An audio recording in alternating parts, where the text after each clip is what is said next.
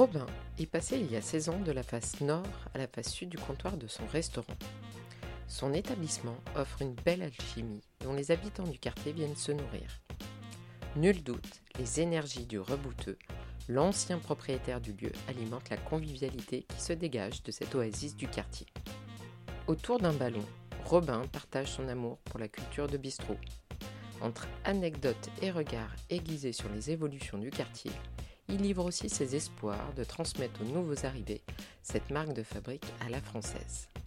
Installez-vous au comptoir, humez le petit cru choisi par le patron. Bienvenue chez l'ami Pierre. On se parle. Pour commencer, est-ce que tu peux te présenter en quelques mots et puis peut-être euh, nous dire depuis combien de temps tu es à l'ami Pierre et l'histoire un petit peu du lieu déjà? Ouh, alors, donc, je m'appelle Robin, je suis à l'ami Pierre depuis euh, maintenant 16 ans, comme, euh, comme patron, mais j'ai la particularité d'avoir été client plus de 10 ans avant de reprendre cette affaire. J'étais le voisin juste de l'autre côté du mur, euh, j'avais un cabinet d'archi. Donc je suis arrivé ici après avoir bien profité du côté droit du, du comptoir, mais là je, découvre depuis quelques années le côté gauche. Voilà, où j'anime là cette joyeuse bande de drills qui viennent boire des verres ici. Il y a une différence entre le côté droit et le côté gauche? Une grande différence? Il y a 10 cm de différence, il y a une petite estrade donc qui me permet d'être un peu supérieur à tout le monde. Et la grosse différence, c'est que là je suis. Euh, j'écoute en fait les conversations de tout le monde. Et donc je ne suis plus dans les conversations entre deux ou trois personnes. En fait, moi je suis là pour écouter tout le monde et donc j'ai des histoires croustillantes sur, euh, bah, sur la vie des gens qui viennent euh, ici partager des moments. Et tu es une tombe, bien sûr. Ça dépend. J'essaie, oui, et puis surtout, quand on écoute quatre ou cinq histoires différentes, au bout d'un moment, on s'en fait une grosse histoire et on perd un peu la, l'identité des personnes. chaque, chaque jour, il y a une espèce d'aventure qui se met en place et on, retient plus la grande aventure de la journée plutôt que les petites aventures des, individus. Et alors, euh, si ça fait 16 ans maintenant que, que tu officies euh, de l'autre côté du comptoir, quel est ton regard un petit peu à travers ta clientèle? Et puis, ça fait très longtemps que tu es dans le quartier. Est-ce qu'il bouge? Ou est-ce que c'est un peu toujours les mêmes personnes? Comment tu vois un peu l'évolution euh, de notre quartier, de notre société euh, de ton côté? Alors, La société, c'est un peu compliqué, mais le quartier, effectivement, je pense que j'ai plus de 25 ans de, de, regard sur l'évolution de ce quartier, effectivement, qui était un quartier populaire, un quartier ouvrier, un quartier du, le quartier du meuble. Quand je suis arrivé en, en 95, le petit bout de la rue de la Main il y avait quatre artisans encore. Aujourd'hui, il n'y en a plus. Les artisans qui y sur la rue de Charonne, qui avaient euh, quasiment tous disparu, les vernisseurs, il y en a un qu'on appelait la plume qui faisait des oreillers, un qui faisait des chaises. Tous ces gens-là, euh, gens-là ont, disparu. Euh, voilà. Donc on reste le, le dernier maillon de cette, de cette chaîne et on va essayer de le rester le plus longtemps. Une espèce de phare comme ça encore ouvert, dans un quartier qui a énormément évolué. Euh, il y avait la rue Trousseau qui est juste à côté était complètement vide d'activité euh, jusqu'à il y a 7-8 ans. Et là, depuis, c'est devenu maintenant une, The Place to Be avec des restos, des bars américains, des trucs gastro. Voilà. Et il y a 10 ans en arrière, c'était euh, vide, il y avait quelques artisans encore, mais bon, tout ça, c'est disparu. Voilà. Est-ce que, est que cette euh, nouvelle activité, enfin, en tout cas rue Trousseau, le fait qu'il y ait des commerces qui ouvrent, est-ce que ça permet à un nouveau mélange au niveau du quartier? Je pense, je pense pas. Les, euh, Donc, je suis assez pessimiste sur le sur ce qu'était le quartier à l'époque, avec le mélange des, des artisans, des bistrots, des, euh, et de, la vraie réalité du comptoir où, les gens se mélangeaient par activité, par euh, niveau social, euh, par sexe aussi. Euh, maintenant, c'est très. Il y a des niches en fait. Et on va dans un endroit parce qu'on appartient à un, groupe, parce qu'on appartient à une façon de penser, parce qu'on boit tel type de produit, parce qu'on mange. Voilà. Et donc la vraie fonction du, du, comptoir, du bistrot, qui était en fait de, de mélanger un peu de toutes les, toutes les éléments de la société, en fait est un petit peu en train de disparaître. Et, on et ce quartier qui était populaire est devenu un quartier plutôt alors j'aime pas dire le mot bobo parce que c'est euh, voilà, c'est des jeunes, euh, des, des, jeunes qui ont un fort pouvoir d'achat, qui viennent ici euh, et qui essayent d'en faire un quartier qui leur appartient. Tu les as jamais croisés chez toi? Très rarement. D'accord. En fait, je pense qu'aussi je ne corresponds pas forcément à l'image qu'ils ont d'un endroit pour se mélanger. Bien que j'ai quand même des jeunes comme clients, mais ce n'est pas, forcément des, euh, pas forcément des gens du quartier qui viennent ici. Hum, pour revenir un petit peu sur, euh, les gens qui viennent à la Mi-Pierre, euh, quelle est l'ambiance Alors, comment tu l'ambiance d'aujourd'hui? Et qu'est-ce que les personnes viennent chercher dans un comptoir maintenant en 2022 ben, ils viennent chercher exactement ce ce qu'était l'endroit euh, avant, cette espèce de, de, lieu de partage, de mélange. Euh, c'est pas dans l'air du temps, mais j'ai bon espoir que on revienne à cette, cette façon de consommer, à cette façon de, se, de, de partager. On arrête les réseaux, on arrête les, euh, les téléphones, on arrête les, euh, les, sites de rencontres, euh, les, forums, les trucs, et qu'on revienne dans la vraie agora où on peut discuter avec les, uns les autres. Ça reste encore un truc de vieux, on va dire vieux, euh, allez, les, fins quadra, les débuts quinquas, mais il commence à y avoir des, des retours d'une certaine jeunesse, aux alentours de 25-30 ans, un peu timide, mais qui commence un petit peu à venir aussi et reprendre contact, aller un peu au contact des anciens, voir un peu les vieilles façons de parler, les vieilles façons de se rencontrer, de se provoquer avec des, mots un petit peu crus, des mots un peu le petit vocabulaire parisien. Et là, donc, en voie, en voie de disparition, mais peut-être préservé. Chouette Et alors, euh, pour revenir un peu sur ma question initiale, parce qu'il y a plein de choses à raconter sur l'ami Pierre, est-ce que tu peux nous dire un petit peu l'histoire du, euh, du lieu? Toi, tu as repris l'ami Pierre, comment il a été créé? Alors, c'est un endroit étrange. Dans les fins des années 30, il y a un monsieur qui arrive d'Auvergne, qui s'appelle Pierre, et il a les mains avec un petit peu d'énergie, et il décide de monter euh, une officine de rebouteux il se met au milieu des quartiers euh, populaires, qui travaillent le meuble avec des, des costauds qui se font des, euh, des limbagos, qui se démontent des épaules et tout. Et, il ouvre une officine, il appelle ça l'ami Pierre, comme c'est un peu l'exercice, un exercice illégal de la médecine. Il met un comptoir pour masquer sa, sa, réelle, activité. Et euh, puis voilà, et puis il fait ça, le, père, le neveu, le fils du neveu, trois générations qui, qui tripotent euh, les, les, genoux, les coudes, les chevilles, les, euh, les taches de vin, les brûlures, bah, tous ces trucs euh, qu'on échange contre un poulet ou contre un verre de vin, une petite manipulation. Et puis après, il arrête. Et le bar est racheté par un couple. L'homme s'appelle Pierre, il garde le nom. Il met l'ancien rebouteux parce que finalement les gens continuent à venir. Hein, en nous demandant hey, Vous pouvez pas me remettre le coude et, Mais non, on fait plus ça, on fait de la vinothérapie maintenant, on vend du vin et on boit des coups et on mange. Ah, c'est bien dommage, c'était bien avant. Et 30 euh, ans après, j'ai encore des, Pour le coup, c'est des petits vieux qui viennent et qui me racontent les, euh, les histoires de ah, je venais ici quand j'étais gamin, ma grand-mère m'amenait ici. Voilà. Et donc c'est passé, ça a basculé avec au début des années 90 où il y a eu cette espèce de mode à l'époque des, des bars à vin. Voilà, et c'est devenu donc l'ami Pierre, avec euh, une clientèle particulière. Donc on a un photographe un peu connu qui traînait ici, qui a amené tout plein de dessinateurs euh, d'un groupe de dessinateurs qui s'appelait les humoristes associés.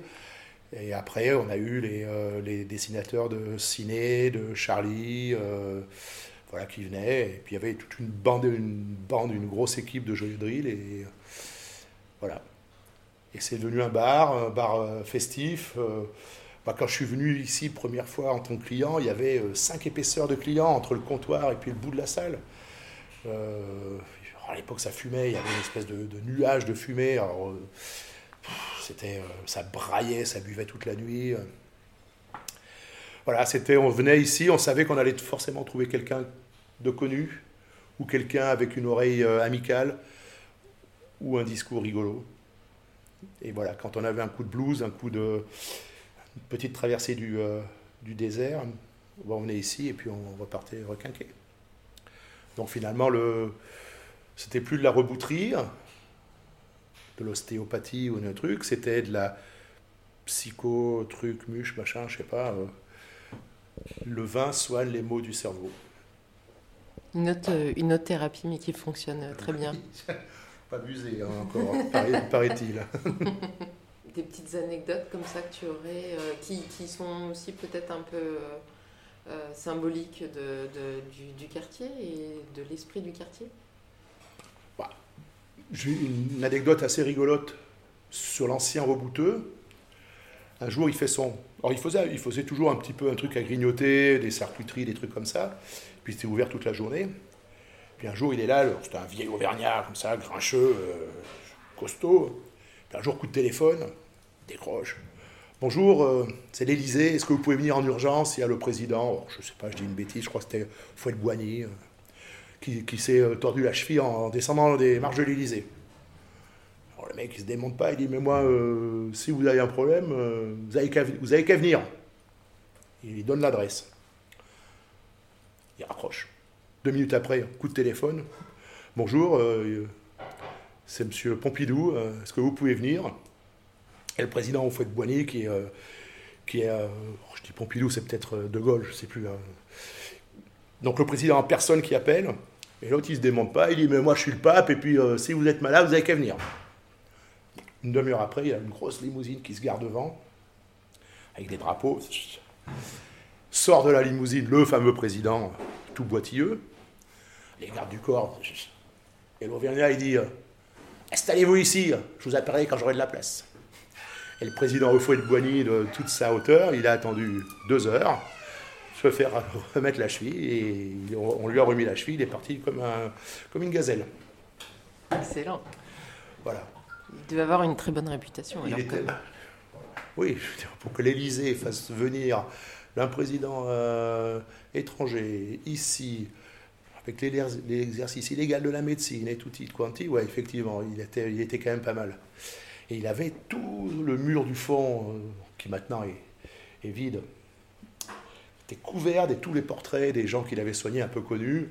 Donc il y avait des tronches abominables, des, des costauds, des, des sportifs, des, des, artisans connus, des, euh, des stars. Voilà. Malheureusement, quand il est parti, il a tout emmené. ah mince. Et tu n'as même pas pu tester ses services? Non, non, moi je suis arrivé, euh, je suis arrivé six ans, dans, je suis arrivé dans le quartier six ans après qu'il est, est, arrêté. Dommage. Mais franchement, encore aujourd'hui, une anecdote un jour, c'était il y a 6, 7, 8 ans, à l'époque on travaillait encore le midi. On fait le service du midi, on sert les gens, rentre deux petits vieux qui s'installent devant, qui demandent deux petits cafés. Leur sert le café. Et on continue le service, on débarrasse, les clients partent, tout le monde paye, on nettoie les verres, on peut, hop, le resto est propre. Et quand on commence à se poser, le petit vieux se lève, vient me voir, il me dit Et maintenant que c'est fini, vous allez pouvoir nous prendre. Hein Et là, c'était, euh, c'était déjà presque 20 ans après la fin euh, réelle de l'activité. Donc il y a encore, aujourd'hui ça, s'épuise un peu, mais il y a encore des gens qui viennent et qui me demandent euh, ah, je me rappelle, je me rappelle quand j'étais petit, ça devait être un sacré, un sacré endroit à l'époque. Puis après, il y a des anecdotes avec les dessinateurs. Voilà, pas pour faire dans le sensationnel, mais bon, moi j'ai vu Cabu dessiner ici. Cabu avait une capacité à dessiner sans, sans, sans, regarder. Et donc ils étaient des grandes tablées, ils mangeaient, et en fait Cabu dessinait sur sa cuisse. Je le voyais, je le voyais bien, il était là, il dessinait sur sa cuisse des trucs, il sortait des dessins sublimes mais vraiment d'une réalité absolue, c'est vraiment sans regarder. Sans regarder son dessin. Sans regarder, juste il avait son petit calepin sur la cuisse et il gratouillait et il sortait le truc exactement euh, comme si. Euh, super, voilà. Donc des petites anecdotes de vie, c'est assez, assez, drôle.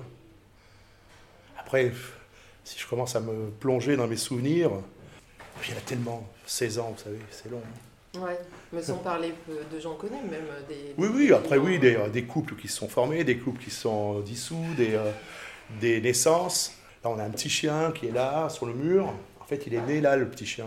Il a vécu toute sa vie ici. Il est mort à 11 ans. Et son maître m'a demandé si je pouvais euh, garder une partie de ses cendres. Donc, en fait, on a creusé une tomette et on a, fait, on a mis les cendres dedans et on a mis une plaque en, cuivre dessus. Et donc, comme, on est, comme à Hollywood, on a une plaque en cuivre avec une étoile de petit chien. Voilà. D'accord. Donc, il y a une énergie. En fait, pour résumer l'histoire, c'est je pense que l'Auvergnat a mis une telle énergie dans cet endroit-là qu'on vit encore sur cette, euh, sur cette énergie du, euh, du début. J'espère. Et puis, euh, tu l'entretiens. Ouais, Les mais clients l'entretiennent. Ouais, mais j'ai l'impression que c'est pas, c'est pas volontaire. On se laisse porter dans ce. Toi, c'est pas, je me lève pas le matin en faisant un, planning de ce que de toutes les bonnes blagues que je dois faire pour regarder le, le truc. En fait, tu, des fois, j'arrive, je fais la gueule, je sais pas pourquoi, et puis à un moment donné, ploup, le truc se met en marche.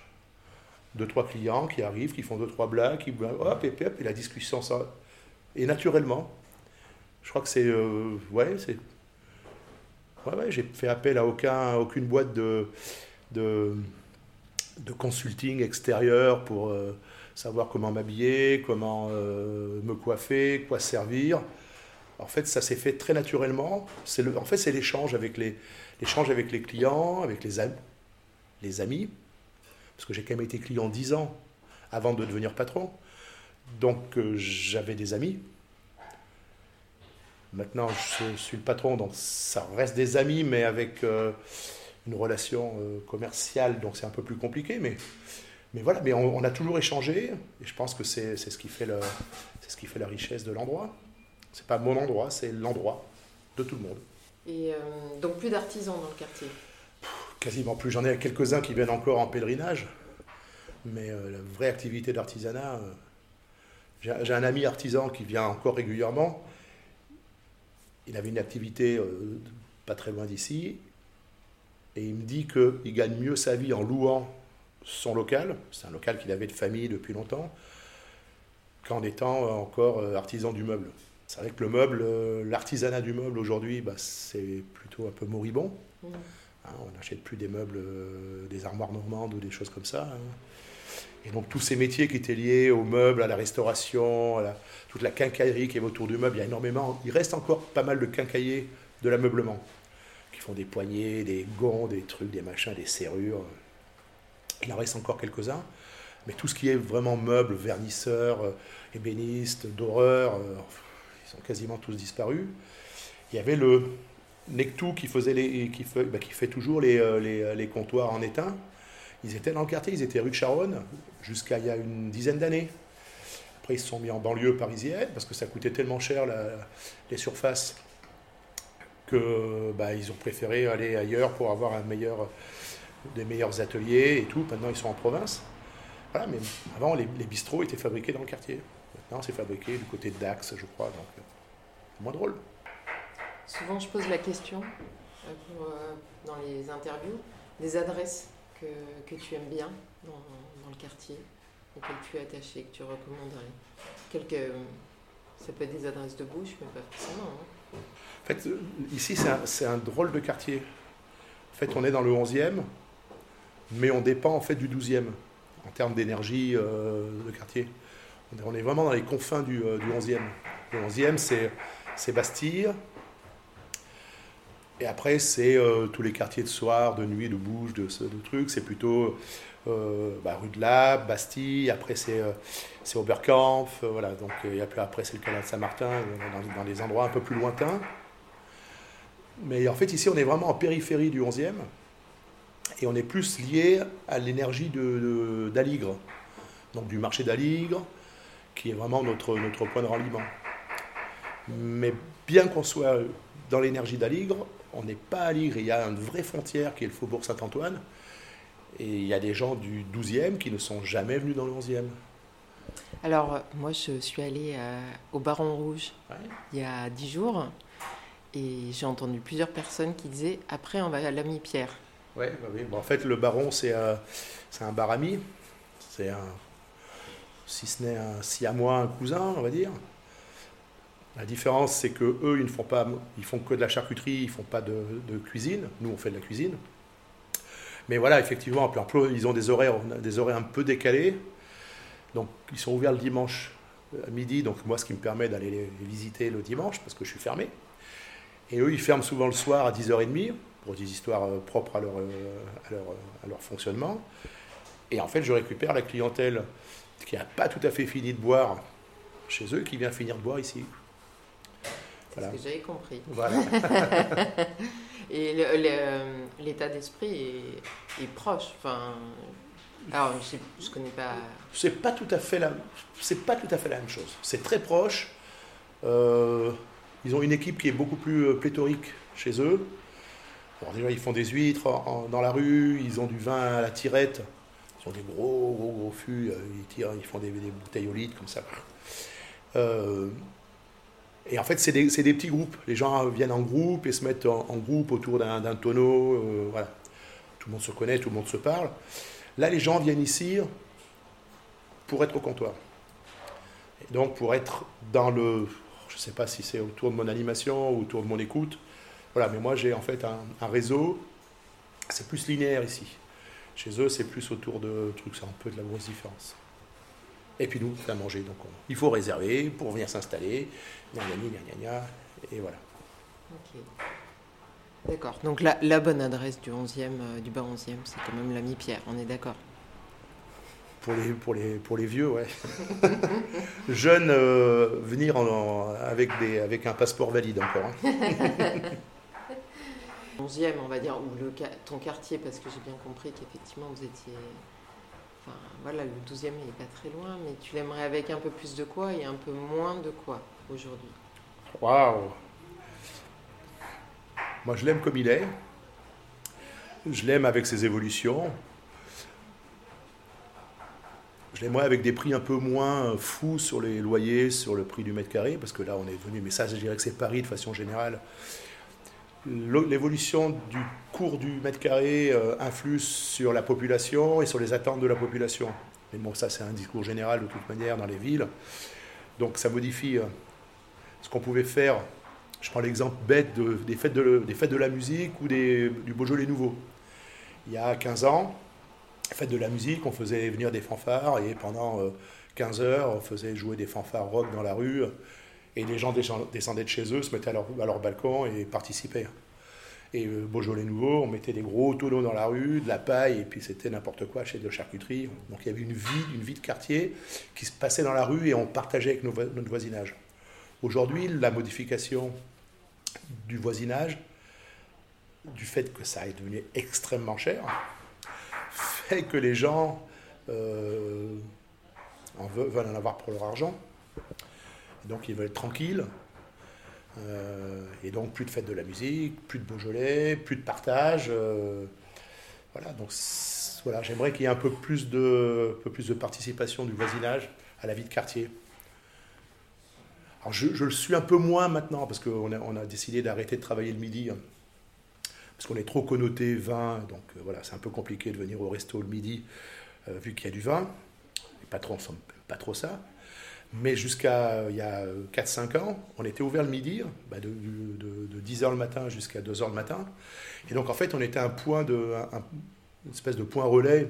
Maintenant, ça, s'appelle le point relais. Mais nous, on faisait point relais gratuitement. Donc on avait les, euh, le facteur qui déposait les recommandés, qui venait boire son petit coup, le voisin qui me laissait ses clés en me disant bah tiens si euh, tu iras voir, je pars de, je pars 15 jours, tu iras arroser les plantes. Euh, on prenait les messages. Dans les mois, j'aimerais qu'il y ait un petit, petit peu moins de Airbnb. Ça aussi, c'est pas. Tu le sens dans le quartier? Ah bah je- ça, ça s'entend, hein, clac, clac, clac, clac, clac, la petite roulette qui, qui roule sur les pavés, ça fait du bruit.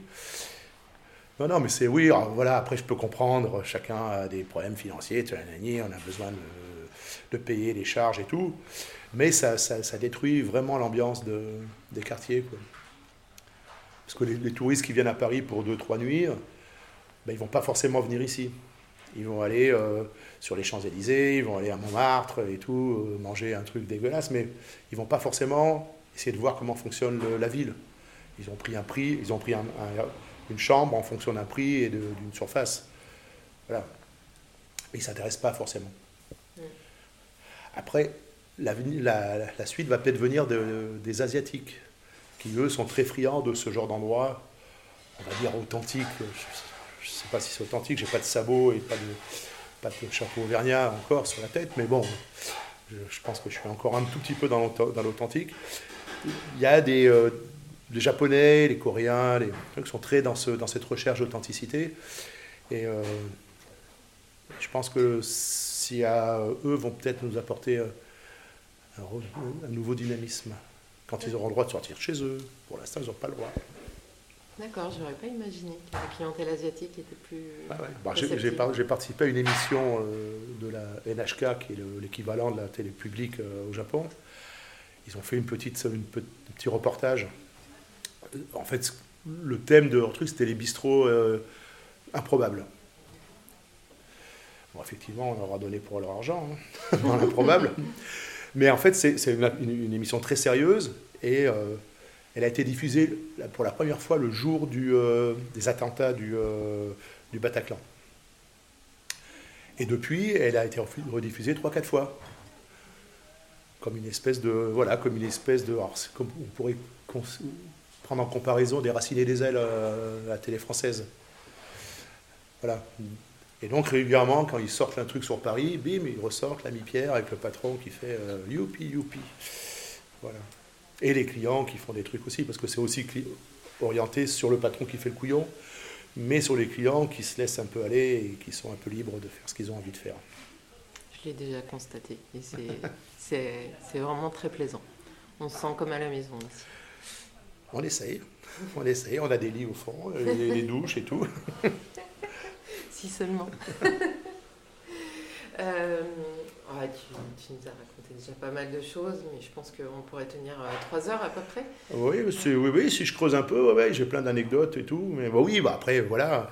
Après, il y a, quelques personnages hauts en couleur. Il y a quelques. On parlait de, du photographe Gaston qui, euh, qui a immortalisé l'endroit, mais par 10 euh, milliards de photos.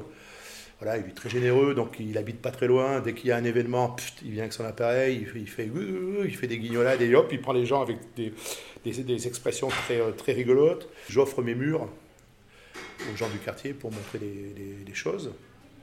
Donc ça, permet de faire, euh, de faire des points de fixation avec des, amis, des trucs, on fait des, des repas, des vernissages. Et ma dernière question, en fait, c'était pour toi, Robin. Je sais pas. Euh, c'est si tu avais euh, qui tu aimerais entendre interviewer pour une prochaine euh, édition de On se parle? Ah, j'ai aucune idée. des gens qui parlent bien, des gens qui ont des trucs à raconter, des gens qui parlent vrai. Waouh, est-ce que j'arrive à mettre un nom dessus?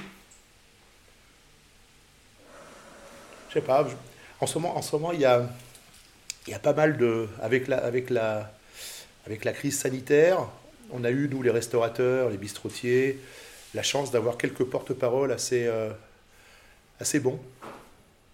Alors, on va parler de. de, de comment il s'appelle De Thierry Marx, qui lui a pas mal contribué au fait qu'on ait été entendu et plutôt bien défendu. Il y a un autre euh, restaurateur qui, lui, est un petit peu dans le, dans le showbiz, s'appelle Alain Fontaine. Il est, dans, il à la bourse, il a aussi beaucoup participé. Et je crois que c'est des gens qui ont peut-être euh, pas mal de choses à raconter sur le, sur le bistrot. Et en fait, le bistrot, et je rebondis sur un autre truc qui est, en fait, en ce moment, je participe à une association avec ce fameux euh, Alain Fontaine pour inscrire les bistrots et l'art de vivre dans les bistrots au patrimoine immatériel de l'UNESCO quel dossier. Hein. Et euh, voilà. Et donc le dossier est, dans la moulinette depuis un bout de temps. A priori, il va être déposé. Et je pense que de, pour parler des bistrots, je pense que c'est euh, euh je veux parler aussi au chef Echeves, qui a aussi fait partie des gens dans la, médiatisés qui ont bien défendu et qui ont bien parlé de la, de l'art de la table, l'art des bistrots, de l'art de vivre ensemble. Et donc le Alain Fontaine est très, euh, je l'ai beaucoup entendu, mais j'aime toujours bien l'entendre, euh, parler des bistrots et parler de cet art de vivre qui est notre patrimoine. Ok. Et après, on peut dire peut-être, alors c'est peut-être, elle n'a pas forcément envie de nous parler, mais euh, je pense la, la mairie de Paris, à un moment donné, ils étaient intéressés par, le, par les bistrots, parce qu'ils se sont rendus compte que c'était pas que des nuisances. Hein, on nous parle de nuisances de cigarettes sur les trottoirs, on nous parle des nuisances parce qu'on fait du bruit, voilà, mais c'est aussi un lieu de, un lieu de, de rencontre. Et, euh, et j'avais un, un ami qui me disait un truc, dès qu'on fait, un ami fait de la randonnée. Et il dit quand on, quand on fait de la randonnée et qu'on se donne rendez-vous dans un petit village, on ne se donne pas rendez-vous à la pharmacie. Voilà. Ça sera le, Le mot de la fin. Eh ben merci beaucoup, Robin. Pas que sur le 11e, c'était sur les bistrots aussi. hein. Bah oui, mais euh, ça, ça fait partie de l'histoire euh, du quartier, je pense quand même. Il y a des quartiers peut-être plus denses que d'autres avec. euh, Le 11e, c'est le quartier où il y a le plus de, le plus de licence 4. Le- L'arrondissement, pas le quartier, l'arrondissement de Paris où il y a le plus de licence 4, c'est le 11e. On a, je crois, 1500, un peu plus de 1500 licences 4. Ça Bon record. quoi. Merci. De rien, avec plaisir. Patron, la même. Vous avez aimé cette conversation de quartier? N'hésitez pas à partager cet épisode autour de vous et à suivre le podcast sur les plateformes Acast, Apple Podcast ou Google Podcast. Vous pouvez également retrouver plus d'infos et des photos qui illustrent l'épisode sur son compte Instagram. On se parle avec un Z. Et si vous avez envie d'entendre le récit d'une personne du quartier dans une prochaine émission, vous pouvez me chuchoter son nom en m'envoyant un mail à onsparle, donc avec un Z, arrobase tutanota, t u t a n o t a .com, ou via le compte Instagram. Ah bah on se parle alors.